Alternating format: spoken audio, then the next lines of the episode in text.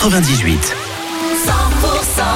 Dans les minutes qui suivent, Gérard Blanc, Teddy Swims, il y aura également Lady Gaga ou encore Calogero et c'est parti pour une heure de consultation gratuite de voyance avec notre médium Christine 100%.com pour vos questions. Vos infos tout de suite midi. 100%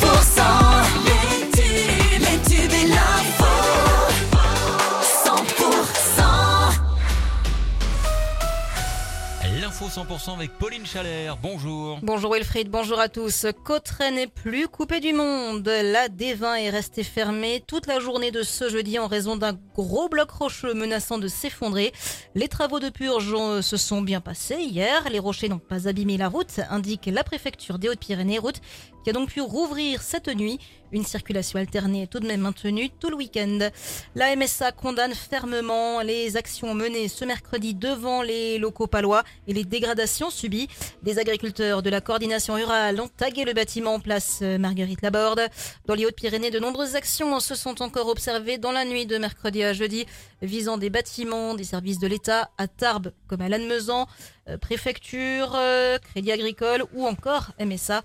À quelques heures de l'ouverture du salon de l'agriculture, à la capitale, après des opérations escargots sur le périph' euh, parisien ce matin, la coordination rurale appelle un rassemblement en ce moment aux invalides. L'association Vesna 64 organise ce samedi une marche à Pau pour l'Ukraine en guerre contre la Russie depuis deux ans. Le départ sera donné à 15h30 depuis le parc Beaumont. À l'occasion, l'hôtel de ville de Pau sera éclairé dès ce soir en jaune et bleu. Le rugby, top 14, la section paloise accueille Toulon ce samedi à 17h en national. Demain, Tarbes reçoit Vienne à 18h. Et puis foot, le Pau FC se déplace demain à Grenoble. Et enfin, le Black Box Battle s'installe à Tarbes, une compétition de crossfit par équipe dans une salle plongée dans le noir. Ce sera demain et dimanche au Parc des Expos de Tarbes. Dans le reste de l'actualité, le verdict est attendu ce soir aux assises spéciales de Paris à l'encontre des sept accusés jugés au procès des attentats de l'Aude. La Tour Eiffel focalise l'attention ces derniers jours. Les employés sont toujours en grève et certains tirent la sonnette d'alarme sur l'état de la Dame de Fer qui présenterait d'importantes traces de rouille. C'est la fin de ce flash. Tout de suite, votre météo.